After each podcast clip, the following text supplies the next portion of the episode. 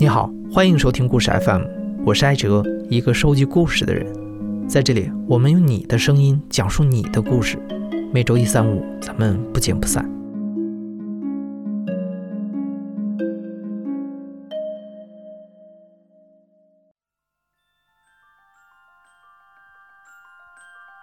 朋友们，一年一度故事 FM 听众最期待的节日——中元节，终于来了。最近一段时间，好多听众都在后台催我们，问鬼故事什么时候播出啊？什么时候播出啊？给我们催的都要犯焦虑症了。那非常感谢这次参与征集的朋友，你们的投稿大大的缓解了我们的焦虑，也让我们对这期节目有了信心。所以我们在大家的投稿里，最后选出了六段录音，让喜欢鬼故事的朋友今天冷汗冒个够。另外要特别提醒一下，今天的节目里会有很多让人细思极恐的画面描述。如果你不是鬼故事爱好者，我建议你绕行，或者可以抱紧你的男票女票一起听。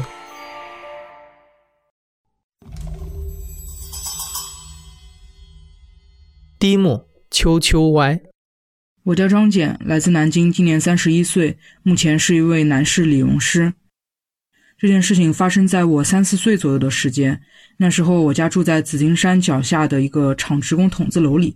就是一层楼里面每一户人家呢只有一个房间，大家共用一个厕所、一个厨房。我记得那天应该是双休日，我父母都在家，然后他们就在厨房里面忙活。我爸是喜欢在双休日时候一起来就把收音机打开，然后听音乐，他让他自己在那放的那种人。然后我一个人在房间里面拿着小板凳就对着那个收音机。我也不是在听那个音乐，而是在看收音机上面的那个音频条，就随着这个音频的波动，它那个以前老式的收音机，它会有一个音频条，它会闪那个灯，是长条形的。看着看着，突然收音机就停住了，就是没有声音了，音频条也缩回去了，它不闪了，然后也就可能就几秒钟吧，具体我记不清了。突然，收音机里面发出了一个非常非常嘶哑的男人的声音，声音且非常缓慢。他大概的那声音，我学一下，就是九九喂。而且他的那个音频条也不再是一条长条形了，而是变成了两条弯弯的，就像人的眼睛被往下拉的那种感觉，眼角被往下拉的感觉。随着“秋秋歪”这三个字出来，他在闪了三下。然后我当时就吓得一下子就哇的一声就跑出去冲进厨房去找我爸妈了。我妈后来给我回忆说，我当时就像被什么东西从那个房间里面炸了出来一样，炸到厨房，然后就抱着我爸，拽着我爸那个夏天那种以前人穿那个白背心，就一直喊“秋秋歪来了，秋秋歪来了”。后来那一天发生了什么，我爸妈怎么哄我的，我是完全都没有印象了。过了一阵子，我就已经不再害怕了。但是我在我们小区大院里面，我孩子群里面创造了一个鬼脸，叫秋秋歪。就是如果谁欺负我，或者说他对我做个鬼脸，然后我就把我的眼睛用手拉着眼角往下拉，然后嘴巴里面喊秋秋歪。后来其实这件事情就其实挺搞笑了，就不会再觉得害怕。有时候回忆起来也是觉得很神奇，我是不是出现幻觉什么的？直到。上了大学以后，然后有一次我们这群发小又重新呃在一起聚会，然后就回忆我们小时候有趣的事情。其中我们就聊到了当时我创立了这个鬼脸，然后我就跟他们说了这鬼脸的真实由来。然后其中一个发小就说了一句让我顿时毛骨悚然的话，他说：“你确定他说的是求求歪吗？我怎么感觉他说的是救救我啊？”然后我当时一听，心里一下就一惊，就咯噔一下。我想是啊，就是如果是那种嘶哑的声音喊救救我的话，其实跟那个救救我是真的是很像很像的。第二幕，一条绝路。大家好，我叫陈瑜，今年二十三岁，目前是一名正在家里准备二战考研的无业游民。这件事情发生在二零一六年的那个夏天，是一个晚上。那个时候我刚刚考上大学，正在家里享受自己的假期时光。那天晚上，我妈妈作为我们这边舞蹈团的一员，受邀去我们当地一个村子里面去参加一个消夏晚会。这个村子的两头分别是我家的小区，还有我们当地的农业大学。从我家穿过村子到那个大学，大概只需要十五分钟的车程，就电动车。那天晚上，因为我对于这个他们跳舞的这些节目没有什么兴趣，所以我跟我妈说我要去大学里打篮球，然后你们活动结束我来找你。我妈同意了。我记得打完篮球，我看表的时候已经十点了，我打算回村子里面去找我妈妈。那个时候，我骑着电动车到了村子口的时候，是我第一次感觉到就是有异样的感觉。我们这边村子它的习习俗吧，可能大部分村子都是这样，就是在夏天，它会在夜晚，人们会出来乘凉。但那天晚上，村子里面一片漆黑，我站在村子口往里面看，一个路灯都没有开，然后家家户户大门都是紧闭的。我当时心里很纳闷，我说：难道现在村子里面的人睡觉都这么早吗？十点左右就都要关门了？呃，但是我胆子大，因为就没有多想。就在不知不觉中，我就骑到了一条我从来没有见过、从来没有在这个村子里面骑上过的一条路。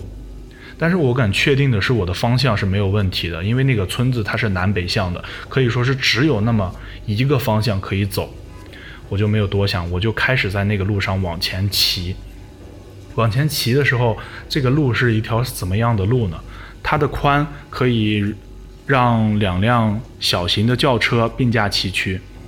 路两旁是非常非常高的大白墙，白的好像就是刚被粉刷过一样。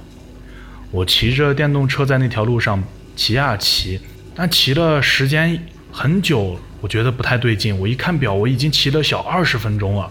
因为这条路可以说就是一条笔直的路，它没有转弯，没有岔路口，在这条路上也没有任何哪怕是一棵树，或者是一个草丛都没有。然后我觉得不太对劲，于是我就继续往前骑，又骑了二十分钟，我真觉得开始有点不安了。我是不是应该掉头往回走呢，或者是怎么样？就在这个时候，我就看到前面我的右手边有一个大铁门，就是在那个大白墙上有一个大铁门，好像就是墙后面有那个建筑物什么的。我就想着，我应该停下来看一下这是什么地方。于是我就停下车来，天很黑，我靠着我电动车的大灯，依稀的去照那个大铁门上面的字。当我看到大铁门上三个字的时候，是我生平第一次那种感觉，就真的是从脚底一下子就蹭一下凉到头顶，然后后背开始急速的发冷汗，心跳一下子加快的那种感觉。因为我看到那三个大字，就是已经铁锈的那种锈红的三个大字。就是火葬场。我透过大门可以看到那个后面是焚烧尸体过后晚上可以人们俗称鬼火的那种蓝色的荧光。当时真的很害怕，我就调转车，开始往回跑，就是头也不敢回，也不敢看后视镜，就疯狂的往前跑。我也不知道骑了多久，也没有看表，也没有看时间，就是。往前跑，大脑一片空白。直到后来，我听到了狗叫声，然后远远的我望出去，好像是看到了一些点点的那种灯光。我觉得好像是回来了。我妈因为等我太久，她没有等到我，所以就自己回了家。回到家以后，我看表已经当时是十一点半多，接近十二点的一个时间。我妈问我说：“你去哪儿了？”我当时没有直接跟我妈说，我只是试探性的问，我说我问我妈，我说咱们这边是不是呃有个火葬场呀？然后我妈的回答给我是说，你别瞎说，大晚上说什么呢？咱们这边没有火葬场，从来没有火葬场。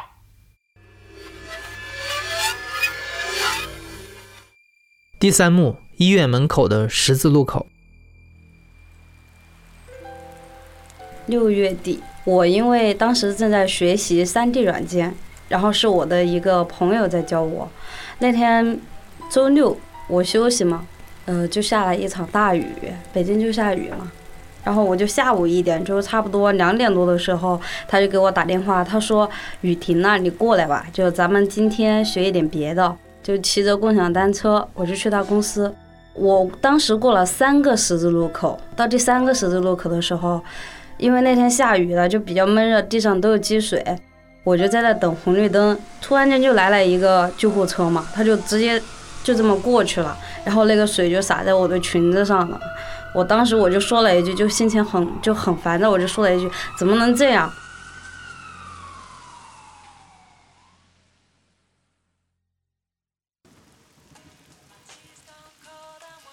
到下午的时候，晚上七点多，天黑了，然后我就坐在他们公司户外的休闲区，在那一块拿着我的电脑在那练习。我当时戴着耳机嘛，就在听歌。听歌的时候，我就发现突然间听到一些哀乐的声音，就是，呃，像一些老人去世了，他们听他们放的这个歌。我又觉得有点不对劲，我说这公司附近怎么可能会出现这种声音？然后我就把那个音乐的声音给它调了很小，然后我就觉得那个哀乐的声音越来越强烈，越来越强烈。然后我当时我就没心情再来练习嘛，我就到处望。然后他们公司就是他们公司对面是一面墙，然后那墙那一块呢就比较脏又比较乱嘛，就到处都是那些草啊那些。我就突然间看见有一个人在那蹲着。一个男的，因为也不是很远，我能看得很清楚。他背对着我，穿着黑色的衣服，他就在那蹲着，不看我，就，然后我就在想，哎，这个人是在那干嘛？他是在那抽烟吗？然后我又瞅了一下四周，我发现那边都没有人，然后我就觉得有点不对劲儿，我当时就有点慌，因为那个哀乐的声音一响，然后就包括我看到那个人，我就觉得完了。我说，我当时我就觉得我应该收拾东西赶紧走，然后我就突然间我就起来，我就把耳机摘掉了，然后我就在在那站着，站着站就感觉四周都有人在向我吹那个哀乐，就声音特别大，对着我的耳朵在那吹，我当时我都有点懵了，我我我就在那站着，我就不动，因为我我我感觉好像是有人拉着我不让我动一样，我就眼睛直直的，我就看着那个人，他慢慢的就这样慢慢的慢慢的向向我这边转头。我我就在想着要不要喊我同事，我就准备喊他的时候，我就发现我声音喊不出来，我就只能发出啊。我我当时我就看着那个人就要快转头就要快看着我的时候，我朋友就过来拍了我一下，突然间就所有的都停止了，你听不到音乐了。我还特意拽着我朋友我说我说你看那墙角有人，那墙角有人。我朋友拉着我手，他说你看你手心都出汗了，他并没有看到，他就说你是不是最近看鬼片看多了？我在他那一直待到晚上十点多的时候。然后他开车送我回家，我们再次过了那个十十字路口，因为在十字路口那有一有一家医院，然后过了医院那一块的时候也是要等红绿灯嘛，就是在我来之前等那个红绿灯，就在那等红绿灯，然后我就不知道被什么吸引了，我就非得要开那个车窗，当时车里面开着那个空调的，我非得要把那个车窗摇下来往后这样子抽，就是还是他。他就是低着头的，就是他不看你，他低着头的，他就这样子慢慢的跟着你的车过来，就是这样子走过来，我就这样子看着他，然后我当时特别的害怕，我就拍了那个后边就是那个车，他那个椅子嘛，我就拍那个椅子，然后发出声音了，我就朋友，我朋友就叫了我好几声，那个人就一直这样子慢慢慢慢的走过来，就快到那个车的那一块的时候，然后我朋友他就他就使劲摇了我一下。然后我就醒过来了，我就说：“我说你看车后边有人，他在跟着我吗？”然后他非不信，他下了车，他跑到我这边来，那个副驾驶那一块，他看着那外边，他说：“这根本就没有人。”他说：“你今天到底怎么了？”那就说了我一通。我回来之后，当天晚上发烧，做噩梦，然后吃那个退烧药，然后吃了就吐。就连续两天就保持这种状态，就做噩梦的时候，你会在不同场景遇到那些就乱七八糟的事儿，你就会发现你在这个梦里边到处在跑，那个梦里边有人在追着你，就是这样子的。到第三天的时候，就还是在做噩梦，但是那天，嗯，就高烧退了一点嘛。就我在那在家里边收拾东西，收拾东西的时候，我就在床上发现了我的平安符，然后我当时拿着我的平安符，我就在想，完了。我那天我出门的时候我就忘记带了，就像我这种那个啥，就从小碰到这种事情的，你要是没带平安符，你肯定会遇到这种事儿。我就给我爸妈打电话嘛，就找那个先生给我算了一下，因为我这符也是他写的。然后他就给我算了一下，他说你那天出门的时候，第一就是因为你没有带平安符，第二是因为你出门的时候你碰到那个救护车，然后那个男的就是那个伤者，他当时就在那个车救护车里边，因为你说了他一句，后来那天晚上他估计是因为什么病，然后就死了。死了之后，他就觉得心里面有怨气，就觉得你凭什么说我？我生病了，你为什么还这样说我？他就会来到你身边，就是做完做做那些事儿。还有就是因为那个十字路口，他就在那医院的旁边，医院那个太平间的门是对着那个十字路口的，就在风水学上来说。那是凶煞之地，而且那个地儿就是经常发生交通意外嘛，以前也撞死过人那些。然后那些人就跟我说，你近期不要走那条道，就是等那个人的那个七天之后过了，你再走那一块。而且下次走那一块的时候，就一定得带着这个护身符嘛。就从那次之后就没有去过我朋友公司。第四幕，月光跪拜。大家好，我叫佳佳，今年二十五岁，来自南方的一座城市，目前是一名在读硕士。嗯，这件事情发生在二零一一年十月，黄金周，呃，我们参加了一场。亲戚的婚宴，呃，结果因为菜品的问题导致了集体中毒，然后我们被当地的三所医院进行收治。那件事情发生在我们某一天医院回家的路上，医院离我家其实很近，嗯，开车的话不不到十分钟就可以到家了，而且我们家是处于市中心的位置，所以地理位置并不偏。但是因为回家那天已经处于凌晨了，所以说路上人都特别的少。我爸开车带我们回去，事发地点就在距离我们小区门口大门约二十到三十米的位置，马路并不宽。我们开车路过事发地点的时候，我是看到了非常就是令我至今难忘的一个画面，就是有一位大约三四十岁的中年妇女。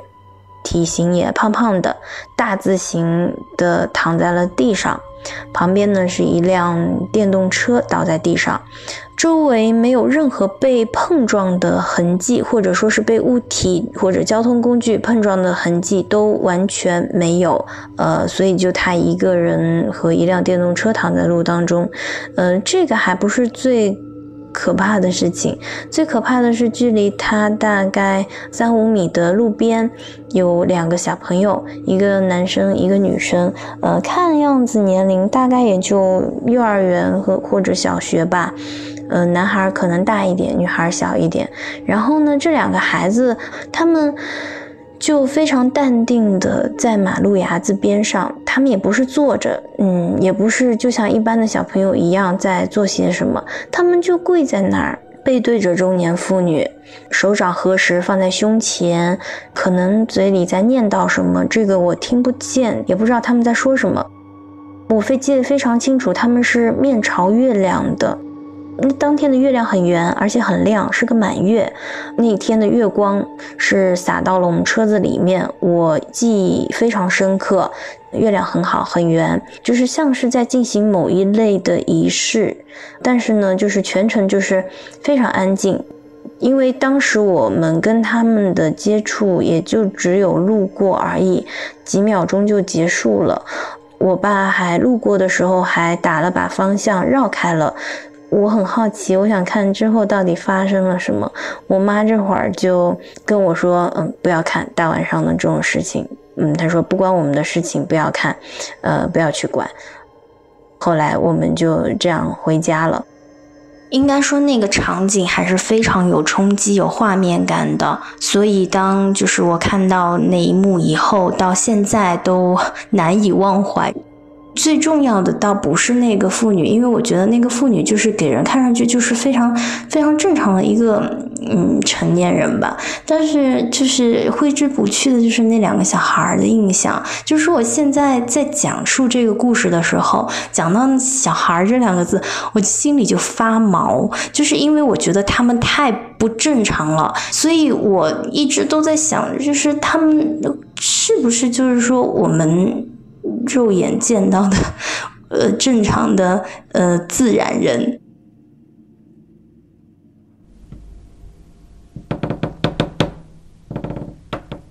第五幕，三个人。Hello，大家好，我是 Julian。是大概在我五六岁的时候，我记得很清楚。我家当时睡在炕上，我爸爸睡左边，妈妈睡右边。是有一天晚上，我突然间惊醒，惊醒了之后，我发现床前站了三个人，他们的距离大概离床的距离，现在算一算，也就是一米左右。一个女人后面跟了两个男人，然后那个女人感觉很漂亮。现在想想那个样子的话，其实挺像烧纸的那种。女性，然后穿的衣服也很像烧纸的衣服，就是北方系去世的人要烧纸嘛，就那种很传统的那种带着盘扣的那个衣服。然后那个女的是有个长长的辫子，很年轻，很漂亮。拿着一个非常有特征性的是，他拿了一个烟锅，我还感觉得到他们是在冲我笑，是诡异的那一种吧。当时就是真的挺害怕的，当时不懂，也不太没有往恐怖方面去想，说我看到了三个鬼，我只是觉得我看到了三个人，我就去拍我妈妈，我妈妈不理我，她在睡觉，背对着我，然后我去拍我爸，我爸也背对着我，也不理我，后来我就吓到。钻到被子里，钻到被子里的时候，我偷偷的看了一眼沙发，后来发现沙发上都是各种各样的那种类似于就是那种鬼娃娃的感觉，就是笑得很诡异的娃娃，那个是真的在笑。然后我看到的那三个人，他未必在笑，只是我感觉他在笑。然后当时我就特别特别的害怕，就是恐惧，就是我也不知道我在恐惧什么，因为当时还不太懂。鬼啊之类的这些事情，只是本能恐惧，然后我就躲在被子里，我觉得很热，你很闷，但是你又不敢出去的那个情景。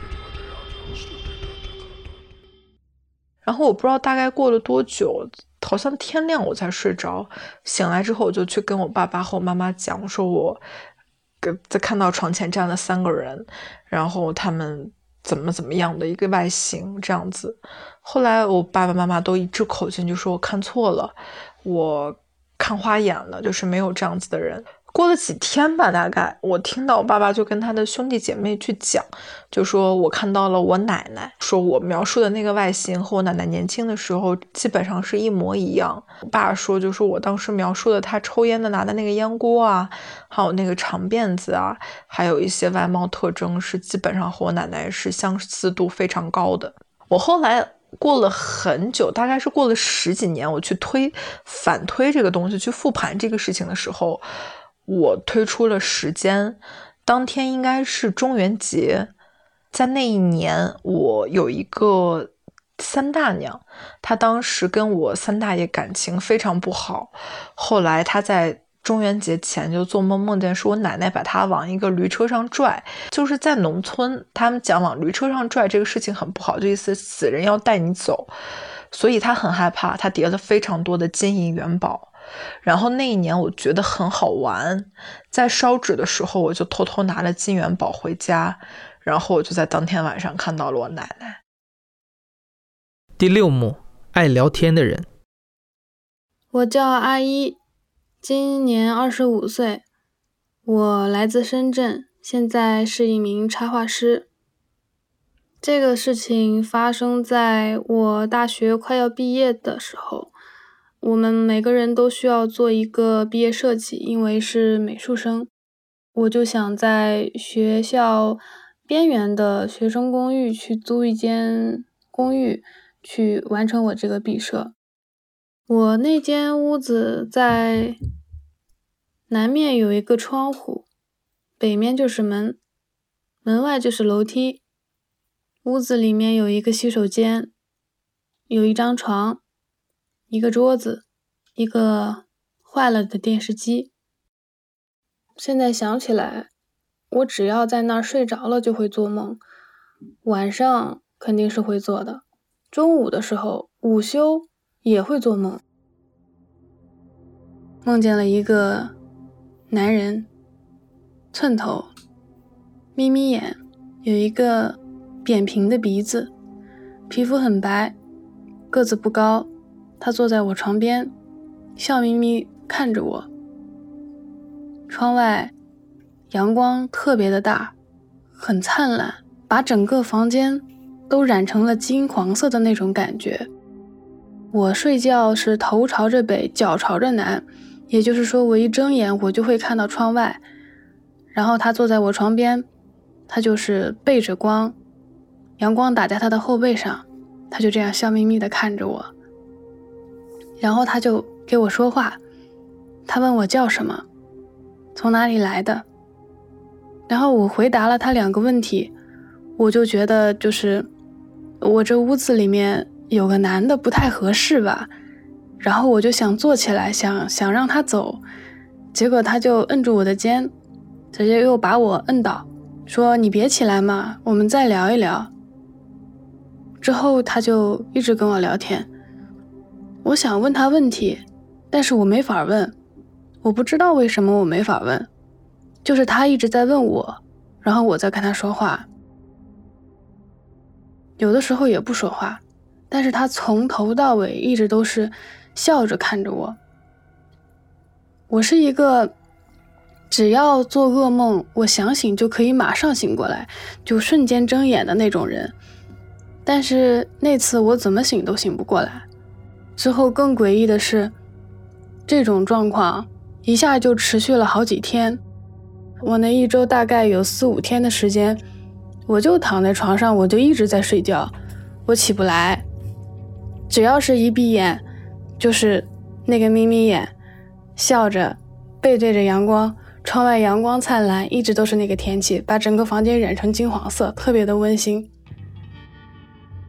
我一点都不害怕，说实话。直到四五天以后，我那个社长跟我关系挺好的，然后他见我几天没有去找他，他就过来找我。然后他敲开我的房门，我给他开门的那一瞬间，我感觉从他背后一股清风就这样朝我脸吹来，之后我整个人就从之前那种懵懵的状态里面突然清醒了过来，我一下就觉得精神了，然后我就赶紧收拾东西，当天晚上我就搬回宿舍去睡了。之后我再想起来这件事儿。我就觉得特别的害怕，我要是再多聊几天的话，那那会怎么样啊？我就把这件事儿给我周围的同学都讲了，他们说你这个叫鬼压床，但还没见过哪个鬼压着你要跟他聊天的。又过了一年多，我在网上遇到了一个说自己是。呃，还俗的僧人的一个人，然后我就赶紧把这件事情给他讲了。他说：“你这个大概意思就是可能遇到了一个色鬼，呃，然后说你下次再遇到这种情况，我教你一段咒文，然后什么什么什么，特别的复杂，好几个字儿我都不认识，所以我也没记下来。那我觉得应该不是，我觉得他。”应该只是想找人聊聊天，他应该只是太寂寞了吧。